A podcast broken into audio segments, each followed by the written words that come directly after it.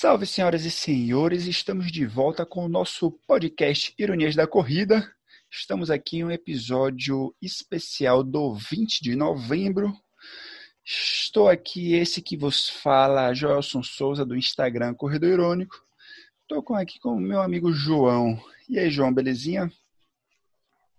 Belezinha, belezinha. Naquele mix de energia acabou da semana e que vem o fim de semana pra gente ser feliz. Ah, é, né, cara? Inclusive, sextou, né?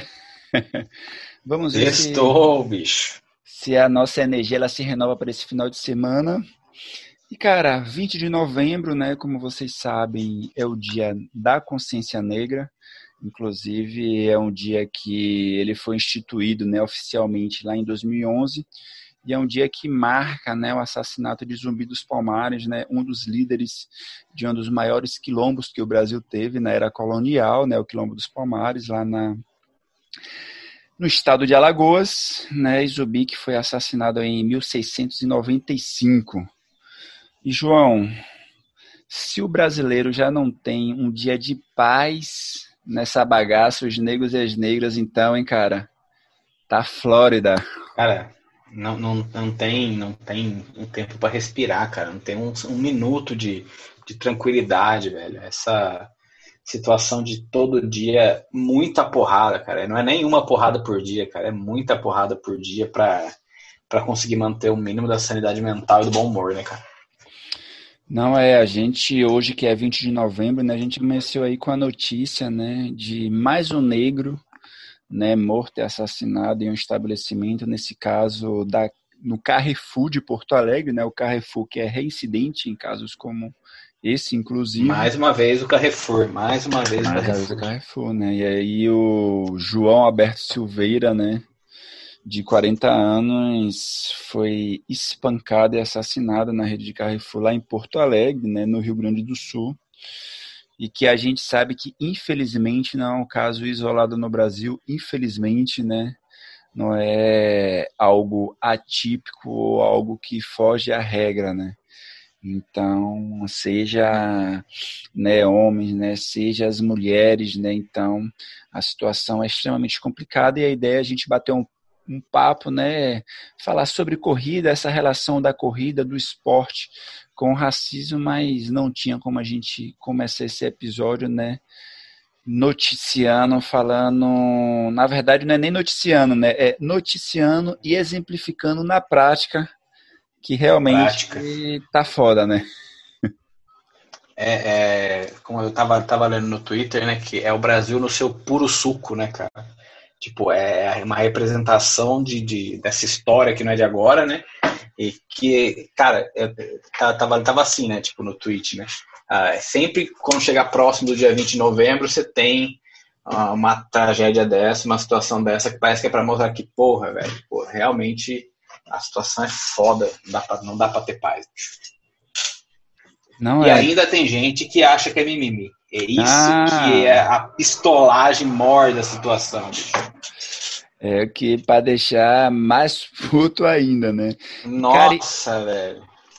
Agora, esse ano eu percebi aí pegando, né, João, a questão do racismo né, com o esporte, né, eu acho que inclusive faz parte do processo, né, que os movimentos antirracistas, que o movimento negro, né, tanto no Brasil como nos Estados Unidos e no mundo todo, é, tem ganhado força, né? Então a gente percebe, né, que a cada ano que passa, né, a reverberação dessa pauta, né, é, esse ano, né, a gente teve uma grande ação, né, que foi uma ação que a gente pode falar das redes sociais, né, que foi em junho, né, eu acho que no dia 3 de junho, que teve aquele quadro negro em que todo mundo postou né, lá o seu quadro negro é, que na verdade foi, digamos que impulsionado a partir do assassinato do George Floyd, né? Que certamente vocês ouvintes devem ter acompanhado, aquele negro que foi assassinado né, por um policial branco nos Estados Unidos, né, após ficar por oito minutos né, sendo sufocado pelo seu joelho. E, e, depois disso, né, foi um estopim, inclusive amplificando né, a pauta racial para além apenas dos negros e das negras, apenas do movimento negro. Né? Então, pegando o exemplo dos Estados Unidos, né, a gente teve uma juventude branca aí nas ruas, né, a gente teve entidades sindicais se envolvendo também na causa, né, em outros países, como aqui no Brasil também. Então a gente percebe que a questão racial, né, ela também termina ganhando força é, nesses outros setores e no esporte também termina ganhando força, né? Na NBA a gente teve aí, né, é, os jogadores da NBA paralisando, né, essa temporada é, após mais um negro ser espancado, levar um tiro da polícia sem estar armado, sem reagir, né? A gente tem Lewis Hamilton que é o maior dos maiores e tem colocado. Nossa, sensacional, né, bicho? sensacional, bicho. E, e, usando de forma bastante interessante, né? E, e assim, contínua e assídua, com força, a voz que ele, que ele tem, que ele chamou para si, né? Esse holofote que ele tem esse ano, principalmente, por ser um dos maiores, dos maiores, né? Uh, de levar isso sem, sem, sem rodeios, né? Do jeito, da forma que tem que ser. E, e, o caso do Lewis Hamilton, cara, na Fórmula 1 é um caso bem emblemático, porque ele sempre abordou a questão racial. Né? Eu lembro que eu li uma entrevista dele, tem três, quatro anos, em que ele falava né, de mesmo ele sendo né, hoje um negro, que ele faz parte é, da elite né, mundial, ainda assim o fato dele ser negro faz com que ele entre em certos estabelecimentos, as pessoas olhem diferentes para ele e tal. Agora, ele nunca tinha assumido a postura né, da luta né, de combate ao racismo como ele tem feito de forma primorosa, como você falou. O que, inclusive, levou a FIA, né, que é a Federação Internacional de Automobilismo, a cogitar, né, dar uma advertência a ele porque não se pode falar de racismo, porque não pode ter expressão política no esporte, tá ligado? Como se fosse coisas ah, totalmente díspares e que foi algo que depois voltaram atrás, que viram que não tem mais como parar, né? E eu acho que a posição que ele tem feito é bem nessa linha do que você falou, de o cara colocando o dedo na ferida e falando, ó, oh, cara, é, a gente é, alcançou o que a gente alcançou até agora, inclusive um, um dos últimos posts dele, né, tanto no Instagram como no Twitter, era isso, né? É, tem uma ele tem uma disputa que a gente ainda não venceu e eu continuarei lutando, né, para acabar, né, por essas desigualdades sociais, né, por garantir, né, essa é, que os negros e negras tenham, né, todos os seus direitos e tal.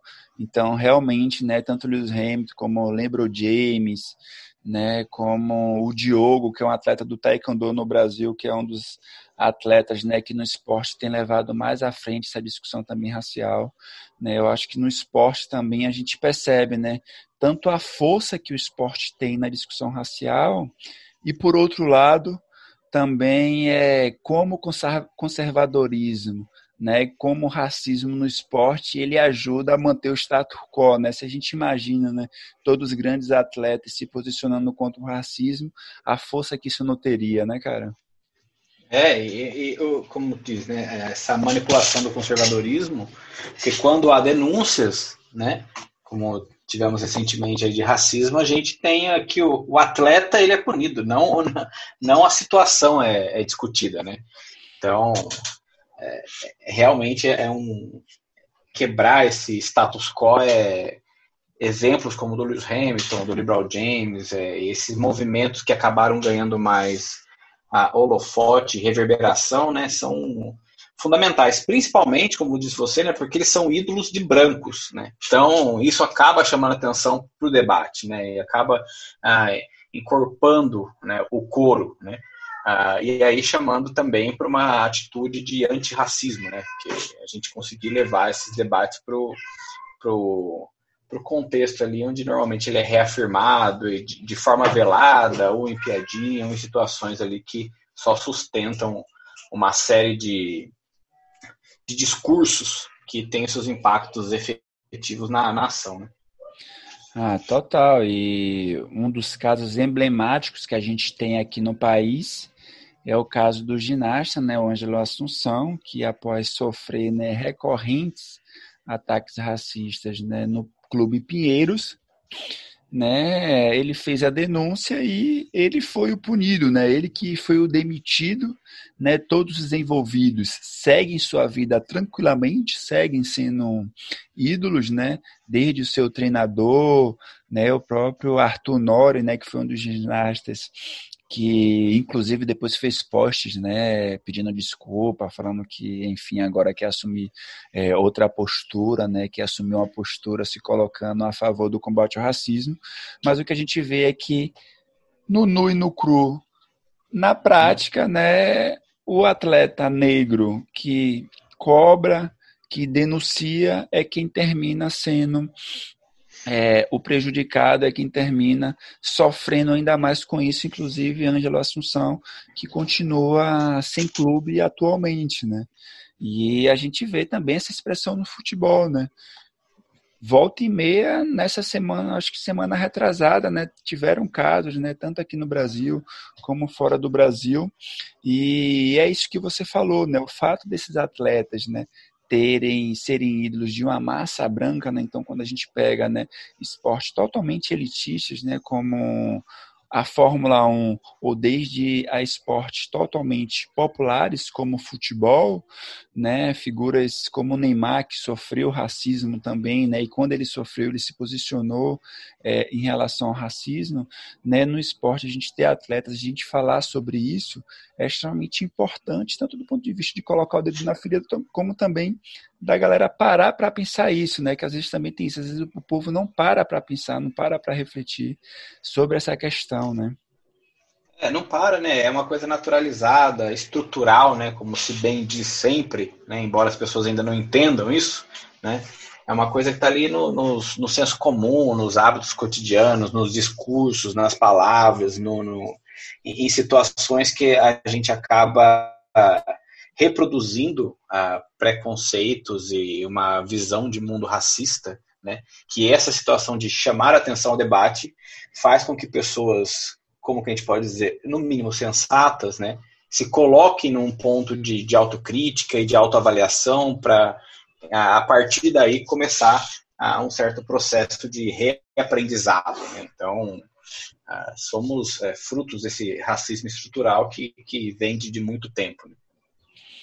Ah, total. E quando a gente pega, né, o exemplo, né, inclusive do papel que a gente tem, né, tanto das nossas responsabilidades, não só o papel como criador de conteúdo na internet, que tem também esse peso, né, e é algo que é extremamente difícil. É, eu lembro que eu participando de uma das conversas, né? Eu acho que foi um, uma live que eu chamei, as pessoas me perguntaram, né, de por que na corrida era difícil se falar sobre racismo, porque outros influencers ou canais de YouTube não falam. Cara, é que você colocar o dedo na ferida em algo, você vai precisar arcar com o seu posicionamento, né? Então, né, não é algo glamouroso você falar sobre o racismo, a não ser que seja o 20 de novembro, né? Porque no 20 de novembro a galera fala, é. posta e tal. Aí, aí, aí, todo mundo entra na causa, né? Na causa, exatamente. Mas, é, mas também por, por aquela coisa do, do da, da situação, do fazer parte da situação, né? Porque daí você tem clique, você chama atenção, você faz sua, sua parte ali e depois o mundo continua tal como tal, né? Então, já, é, o problema já não é meu mais, né? Vamos chamar assim, né? Já passou o dia e já o problema já não é meu, né? Então, é... Eu lembro que teve a, a semana que você fez de lives, né? Em relação uhum. a, a, racismo, né? Então, quem estiver ouvindo aqui, quiser sair, vai lá no Café Preto Sem Açúcar e tem toda uma série de, de, de podcasts lá sobre o assunto. E, e, justamente o, o, ponto foi esse, né? Foi justamente para chamar a atenção. Bom, não é só o dia 20, não é só em situações como o do, do Black Lives Matter agora, mas é um, um movimento contínuo e necessário para que de fato a gente possa alcançar ali a, a, estrutura da construção social, né? Não só um, um como se diz, você, você, arruma um movimento, um comportamento aqui, mas amanhã você já esqueceu. É, é a tal da prática constante, né? É a reconstrução da coisa. Ah, é, e é isso mesmo, cara. E sem sombra de dúvidas, É, cada vez que a gente toca no assunto, que as pessoas né, param para refletir, é, a gente vai ver uma coisa que você tinha falado anteriormente, né? A galera que fala que é mimimi, que é isso, que é aquilo, mas a gente também vai ter uma galera que vai parar para pensar sobre o assunto, que vai começar a se posicionar, né? Ou que vai perceber e que vai se tocar que não está só né, nessa luta e que vão ser aspectos que vai ajudar a gente a fortalecer, né? E aí, uma das questões que eu deixo, João, para a gente já ir finalizando né, esse nosso episódio, que é, a ideia era fazer esse episódio mesmo mais para levantar essa lebre, mais para levantar essa discussão, isso é algo curto, né? É que para a galera da corrida, nem em especial para a galera que participa aí né, de grandes assessorias ou de grandes eventos, né? Quantos negros e negras né, vocês têm em sua assessoria? Né? Né, os negros e negras são em maioria né, os seus colegas que correm com você, são os seus amigos que correm com você, ou são os funcionários da assessoria, os professores e as professoras? Né? Porque o que eu vejo, né, em especial nas grandes e nas importantes assessorias, é que a esmagadora maioria são de brancos e brancas, entendeu? E é algo que, a partir disso, a gente pode refletir né, o papel que o negro tem ocupado no país né, e as desigualdades que levam o negro a estar nesse lugar e que a gente percebe que a gente tem conseguido romper isso, né, tem conseguido alcançar outros lugares, né, tem conseguido, por exemplo, ter um negro como Lewis Hamilton né, como a principal figura hoje na Fórmula 1, um esporte que é totalmente elitista, assim como outros atletas, assim como outras pessoas que têm ocupado também espaços né, e têm tomado vozes né, importantes aí nesse processo. É, infelizmente ainda em, em, situações de exceção, né, mas que contribuem de fato de uma forma é, realmente necessária e, e grandiosa para chamar a atenção de uma forma que a reflexão consiga caminhar, né, para que justamente isso atinja nas situações de, de políticas públicas necessárias que contribuam de fato, né, para aumentar essas essas ocorrências, né, para que a gente realmente extrapole esses pequenos casos, poucos casos, quer dizer, né, e que a gente tenha com mais frequência, né, a possibilidade de, de como você diz, ou, ou estar em cargos de, de essas situações de, de grandes campeões, ou, ou que seja mesmo os próprios donos das assessorias, né, e não simplesmente um, uma situação Sim. que a gente tem um convívio, né, de, de ah, é um, um, um funcionário, né, que é, que é o mais uh, que é o que a gente vê, como você disse, quando a gente vai olhar as grandes assessorias, a gente mal é, é, é majoritariamente branca. É, com certeza. Então é isso, pessoal. A gente vai ficando por aqui nesse nosso episódio né, do nosso podcast. E faremos também outro episódio, né, aprofundando, né, com convidados, que eu acho que é um tema que merece também. Então é só isso pra, aí. Só para jogar, jogar o problema, a situação e deixar esse gostinho de, ó, no próximo aí, em breve. Vamos nessa, né? É nóis, valeu, galera. Valeu!